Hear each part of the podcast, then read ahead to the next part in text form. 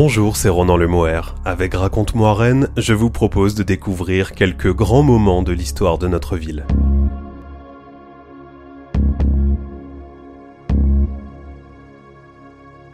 En amont de la construction du centre de congrès dans le couvent des Jacobins, un titanesque chantier de fouilles a été mené 18 mois durant par l'INRAP, l'Institut national de recherche archéologique préventive. 130 000 tessons de céramique, 1675 monnaies et plus d'un millier de sépultures y ont été retrouvées. De découvertes majeures en trouvailles insolites plongées dans les 2000 ans d'occupation du site qui éclairent l'histoire de Rennes.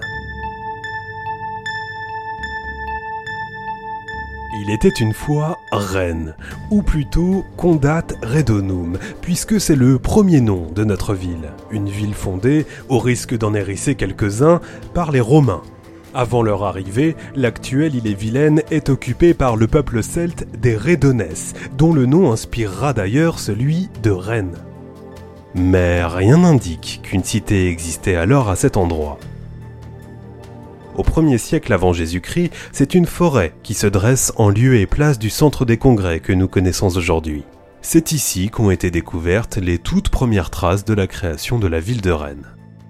Déboisement, défrichement, nivellement, un travail d'aménagement réalisé par les Romains donc, et plus précisément des légionnaires. C'est en tout cas ce que laisse penser la découverte d'un glaive sur place lors des fouilles de l'INRAP. Une fois sorti de terre, le quartier est un mélange d'habitations et d'ateliers métallurgiques. Pour s'y déplacer, pas encore de métro, mais un important carrefour routier qui accueillait carrosses et autres chariots. En son centre, un temple sacré.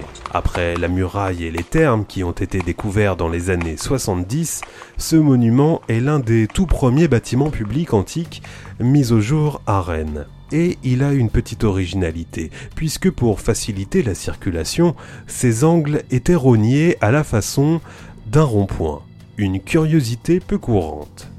De mémoire d'archéologue en tout cas, c'est du jamais vu, soulignait lors de sa découverte Gaëtan Lecloirec, responsable d'opérations archéologiques à l'INRAP. À la fin du deuxième siècle, un violent incendie ravage le quartier, poussant ses habitants dans d'autres zones de la ville. Quand l'urbanisme reprend, le quartier change de visage. Les petites cellules d'artisans laissent place à des bâtiments massifs, comme un siège d'association professionnelle de 2900 mètres carrés. La ville, qui est alors florissante, s'apprête cependant à vivre quelques heures sombres des hordes barbares menacent un empire romain déjà en crise. Et si Condat, c'est son nom alors, a pu vivre en paix jusqu'ici de par son éloignement des frontières de l'empire, eh bien ça ne va pas durer. La cité va bientôt se recroqueviller sur elle-même. À la fin du IIIe siècle, une partie de la ville est rasée pour construire un mur d'enceinte. Mais l'actuelle place Sainte-Anne n'est pas inclus dans ce périmètre protégé les habitants s'en vont et le quartier périclite. En lieu et place de l'espace commerçant et artisanal des débuts, une décharge y fait même son apparition au IVe siècle. Déserté, déconstruit, le quartier restera en friche pendant de longs siècles. Il faut attendre la fin de l'époque médiévale pour les premières reconstructions, comme celle du couvent des Jacobins. Faisons un saut temporel jusqu'au XIVe siècle. À cette époque, l'ordre des dominicains, un ordre catholique né à Toulouse, monte en puissance. À Rennes, ils acquièrent des parcelles sur lesquelles ils projettent de bâtir une église et son couvent, celui des Jacobins. Bien que fermement opposé à l'idée, le clergé n'aura pas le dernier mot. La première pierre est posée en 1368 par le duc de Bretagne, Jean IV. La légende voudrait que ce dernier soit à l'origine du projet, ayant fait la promesse, en cas de victoire à la bataille d'Auray, de construire une église en l'honneur de la Vierge. Une histoire inventée de toutes pièces et probablement véhiculée par les dominicains, fondateurs du couvent, pour s'attirer les dons de notables. Reste que le couvent demeurera de longues décennies sous protection ducale. Les années d'occupation défilent. C'est l'heure de quelques découvertes insolites, comme celle de restes de repas de frères, essentiellement composés de poissons, ou encore d'une incroyable partition musicale du XVe siècle, gravée sur un bloc de schiste. Toujours lisible, elle a été mise en musique par la soprano Dominique Fontaine, spécialiste de la musique de la Renaissance.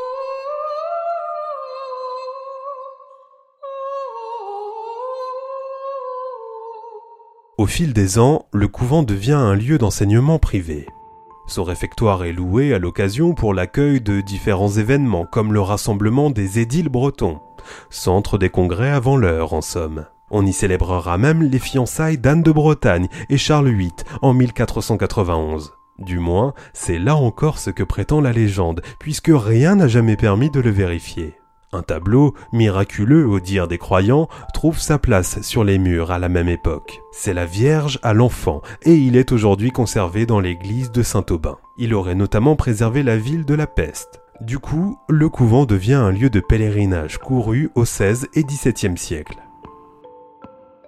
Pour accueillir les foules, les dominicains adaptent le couvent, un passage leur permettant d'avoir un accès direct à l'église depuis le cloître, sans passer par une partie publique, a été mis au jour lors des fouilles. La partie sud du cloître devient quant à elle une chapelle où les riches familles se font enterrer.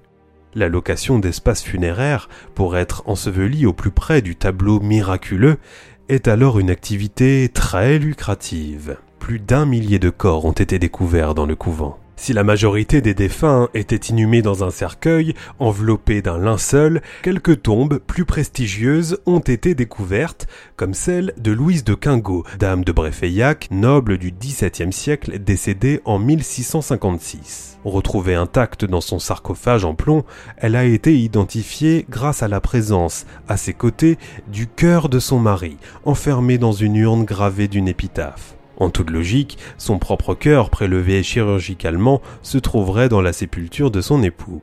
Préservée durant quatre siècles, c'est au CHU de Toulouse qu'elle a commencé à se livrer en 2015, avec, pour les chercheurs, l'espoir déçu de la découverte du premier génome de la tuberculose avant l'apparition des antibiotiques. Décédée à plus de 60 ans, sans enfant, Louise de Quingot a probablement terminé ses jours au couvent des Catherinettes, dans les ordres une hypothèse corroborée par les habits de religieuse qu'elle portait au moment de son enterrement. Ces derniers sont désormais conservés au musée de Bretagne. Au XVIIIe siècle, l'ordre des dominicains décline et seule une vingtaine de frères subsistent dans un couvent devenu trop grand pour eux. Le bâtiment est loué à l'armée qui y loge ses troupes. À la Révolution, il se transforme en magasin militaire et tout ce qui peut rappeler la religion y est supprimé. Adieu retable, moulures, statues et hautes fenêtres. Les arcades sont murées, le bâtiment deviendra, pour finir et jusque dans les années 2000, un centre sportif de l'armée. De cette histoire militaire restent notamment les soubassements d'un bâtiment, construit par l'armée au XXe siècle, dégagés au milieu du jardin du cloître. Ils comprennent quatre fondations circulaires et leur usage reste énigmatique. Preuve en est qu'il n'est pas nécessaire de remonter très loin dans le temps pour dénicher des mystères dans ce lieu chargé de 2000 ans d'histoire. C'était Ronan Lemoire. À bientôt pour un nouvel épisode de Raconte-moi Rennes.